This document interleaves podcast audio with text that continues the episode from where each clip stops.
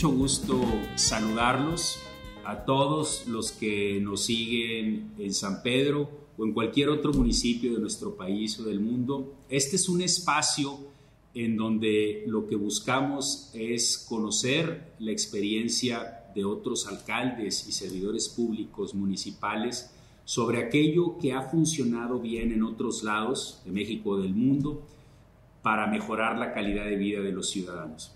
A mí me gusta ver a San Pedro, el municipio que me toca gobernar, como un municipio que siempre está aprendiendo y que reconoce que hay prácticas en otros lados que vale la pena conocer, entender bien para después implementar en San Pedro. Entonces, me da mucho gusto.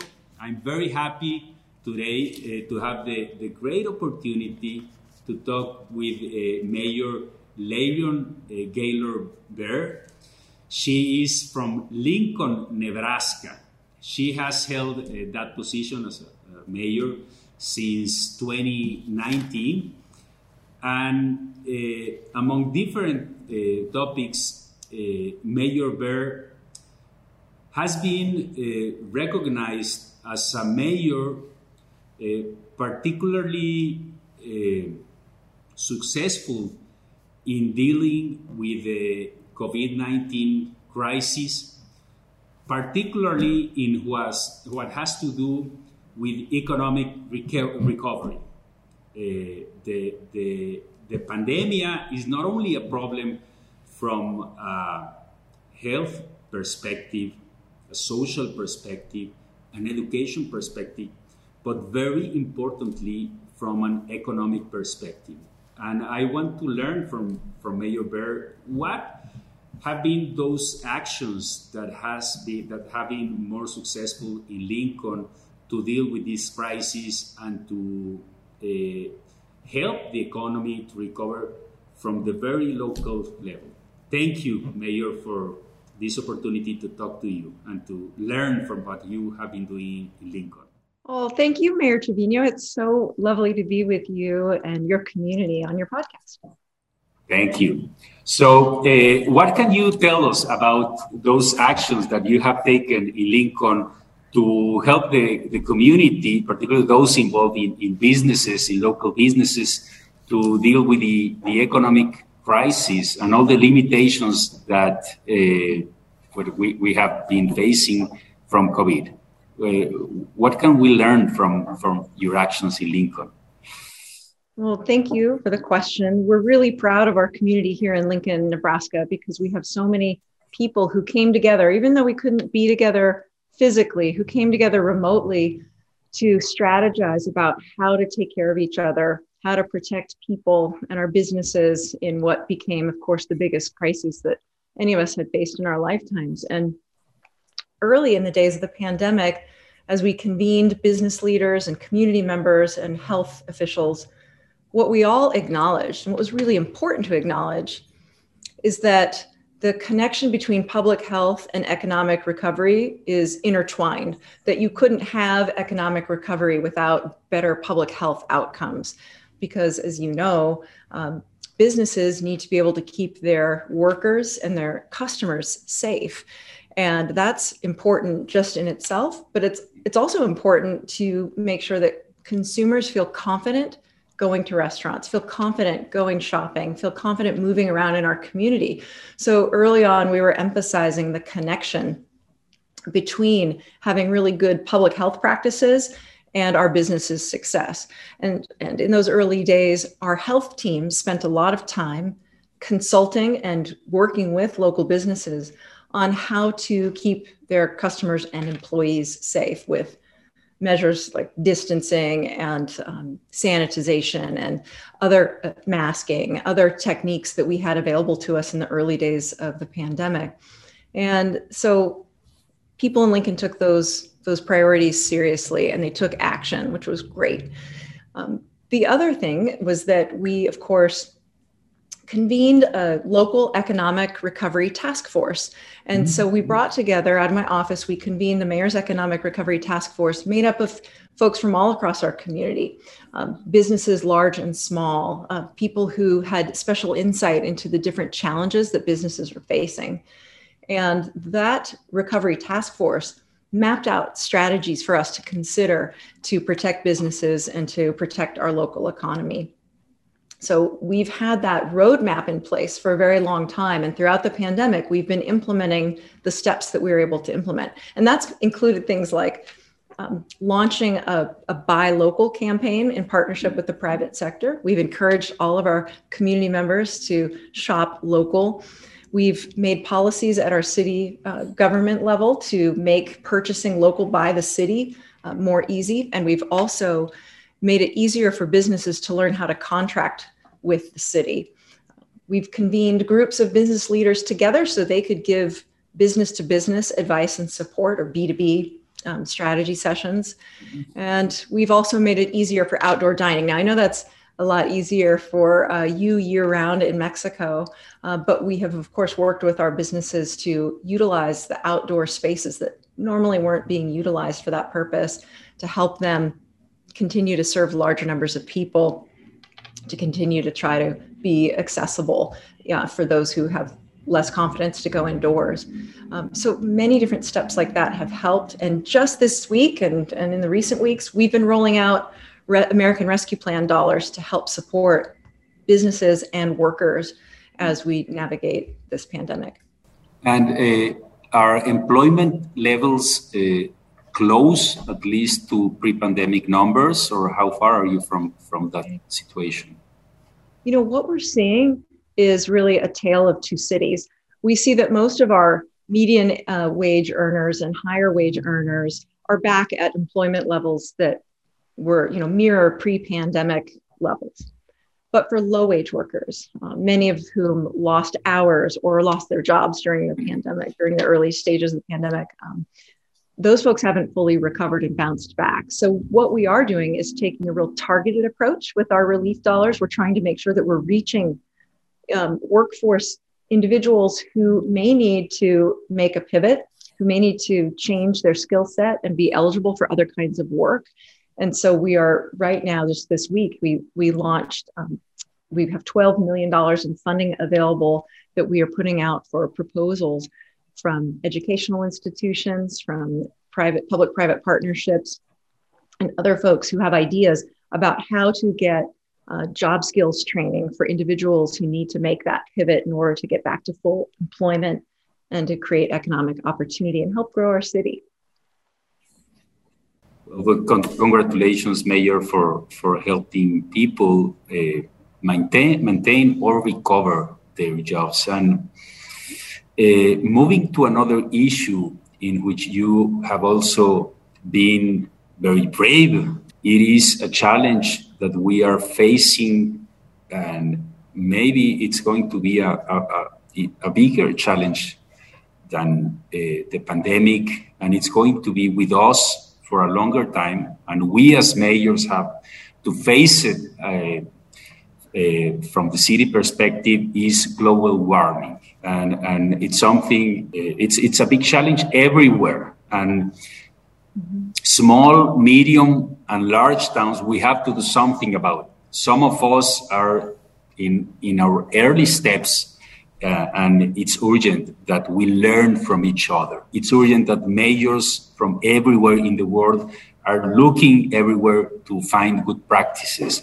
So, what can you tell us, Mayor, from uh, policies that uh, seem to be working towards uh, lowering uh, gas emissions or any policy that can help uh, to prevent uh, the a growing impact on on our environment? Well, thank you for acknowledging how important this issue is and addressing and mitigating climate change. And thank you for your leadership locally. I know you've done a lot with mobility choices and with planting trees and, and doing your part. And I'm so grateful because I think what we realize um, in this in the lessons from the pandemic that we can take away and apply to other things like climate change is that we we live in an interconnected world and what we do in one part of the globe affects and has an impact on our quality of life elsewhere on the globe. So, what you do helps me, and what we do here in Lincoln can help you. So, uh, I appreciate that connection. Um, locally in Lincoln, we spent um, in, in, the initial days of, of my administration, uh, energy focused on developing a climate action plan for our local community. And um, that is something that we just got adopted in the past year. It is full of strategies for how we can reduce our greenhouse gas emissions. It sets a target for the year 2050 of reducing net greenhouse gas emissions by 80%. And it invites everyone to play a role. It is a it's a climate action plan for our entire community. And of course, here at the City of Lincoln, we are trying to lead by example. And we've been looking at ways to green our fleet, as one example. We have a lot of vehicles that we utilize at the city, and we are working towards having a more sustainable, energy efficient fleet. And we also have. Is this fleet like for, for utilities or police or, or which yeah. kind of ser- services?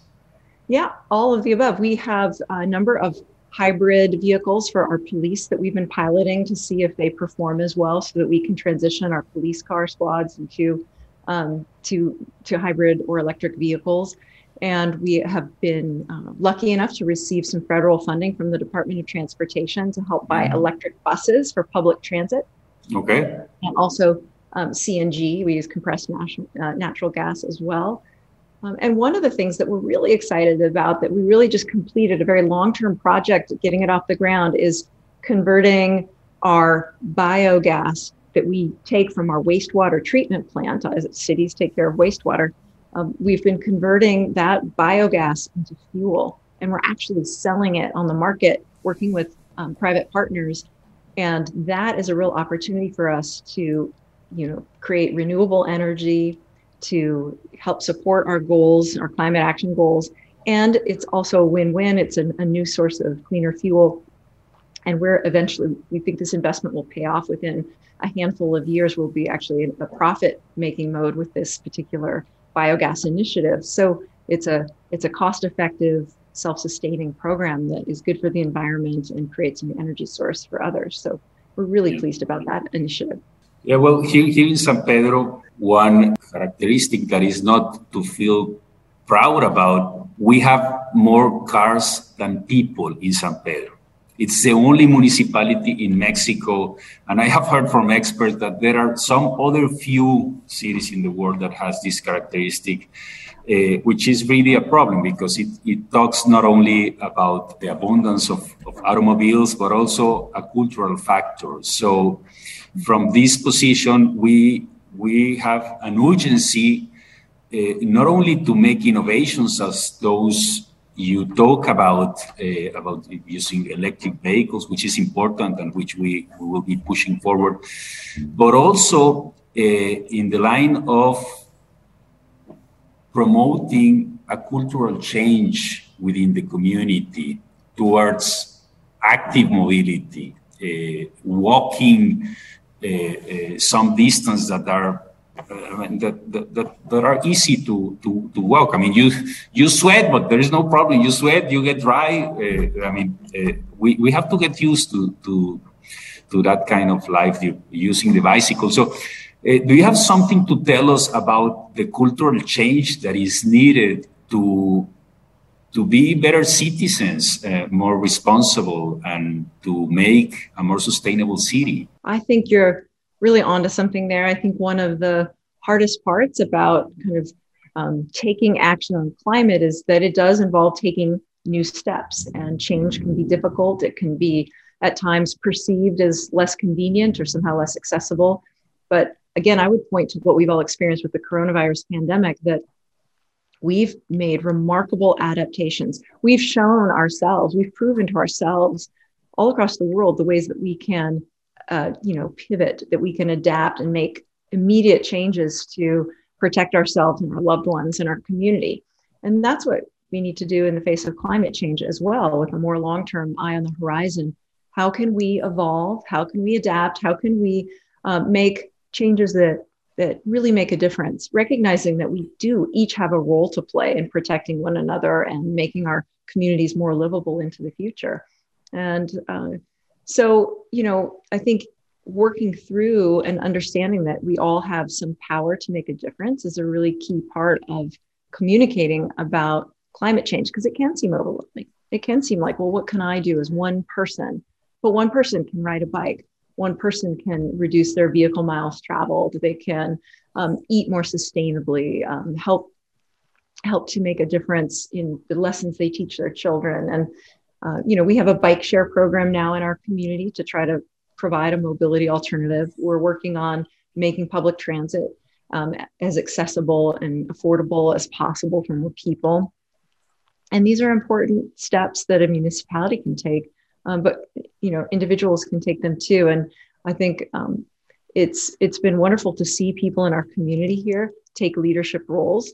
Uh, we have a, a really active community of folks who are gardening and taking the lead in promoting local food, recognizing that you know we all benefit when we can help source our food locally. That's good for our local farmers. It's it's good for our health uh, and it's it's good for helping to build up some you know some insulation against you know disruption in supply chains as we saw early in the days of the pandemic so um, there's much that we can do and, and and where have you find the the greatest resistance to change i mean in in, in which of all these areas in which we have to advance toward, towards a most, more sustainable city have you faced uh, the greatest resistance from from the people to, to, to change? I think there's, you know, probably the biggest resistance is in a fear of the unknown, a fear of what this may cost. Mm. And I think that part of part of really working through addressing those concerns is acknowledging that we will continue to have dialogue with one another as we pursue new policies. We adopted a climate action plan that's full of strategies, but as we look to implement them, we will bring them back for public hearing so that, that residents of our community can share their concerns or express their viewpoints and help shape the implementation of any new policy. So, making sure people realize they have a, a role to play and that they will be heard as we move forward is important. I think it's also really important to acknowledge that there are costs of inaction.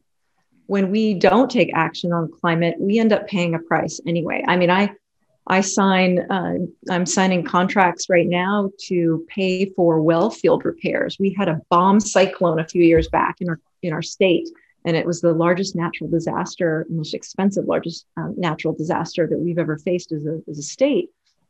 It it damaged our wells that provide water for our community. Our most fundamental, basic need was threatened at that moment, and it is costing us to repair it because you know the the intensity of storms and the, the changes in our climate are playing a role. So acknowledging that there actually are costs of inaction is, is part of what we need to all be clear about, um, whether that's insurance rates that are going up or, or the repairs that we're making to our infrastructure. Thank you. I uh, like to finish with, with a question that, that has to do with the joy of getting to know new cities. Uh, and the question is if I were a citizen from anywhere in the world uh, and I will go to Lincoln, Nebraska, what is this place that maybe it is not in the tourism books or the magazine recommendations that you would say when you come to Lincoln, you have to go to this place or this happening. What can you tell us about this? Well, there are a lot of places that come to mind, and a lot of them are really well known and appreciated, and a lot of them are in our downtown. But one of the places that um, that I especially appreciate, and one of the places that we are working to improve and make more accessible for everyone, is a place called Wilderness Park. And Wilderness Park is this lovely stretch of uh, urban forest. And it is actually something that helps protect our city from stormwater. It's a place that, you know, if there's flooding, waters will, it can capture um, flood mm-hmm. waters. And when it's not protecting us from storms, it offers miles of trails where people can bike or hike or you know, walk their dogs or even ride horses. Mm. And it's absolutely gorgeous. You see a lot of wildlife deer and owls and sometimes even eagles. And uh, this is something that's really just um, a stone's throw from our our downtown, so it's really easy to get to, and it's a really it's a really nice place uh, for for uh, just to get away from it all, even within the city. And so I would probably invite you to come walk with me in Wilderness Park. Thank you. Thank you very much. I, I, I, I went to Lincoln, Nebraska in the summer of 1992, and I really liked it. I really like it. I uh, many very nice places.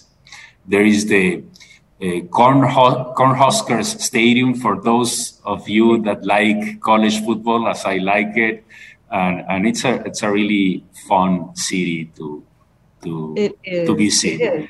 Can I ask that question of you, Mayor Trevino? Where would I go in your community in San Pedro? Where would where would you take me if I came to visit? Well, I, I will take you to many different places. I, am I'm, I'm thinking on a park also, something that distinguishes the the, the government. Uh, this government is, is precisely parks, and we just finished to to build a park that is really, really beautiful. It, it's called El Capitan.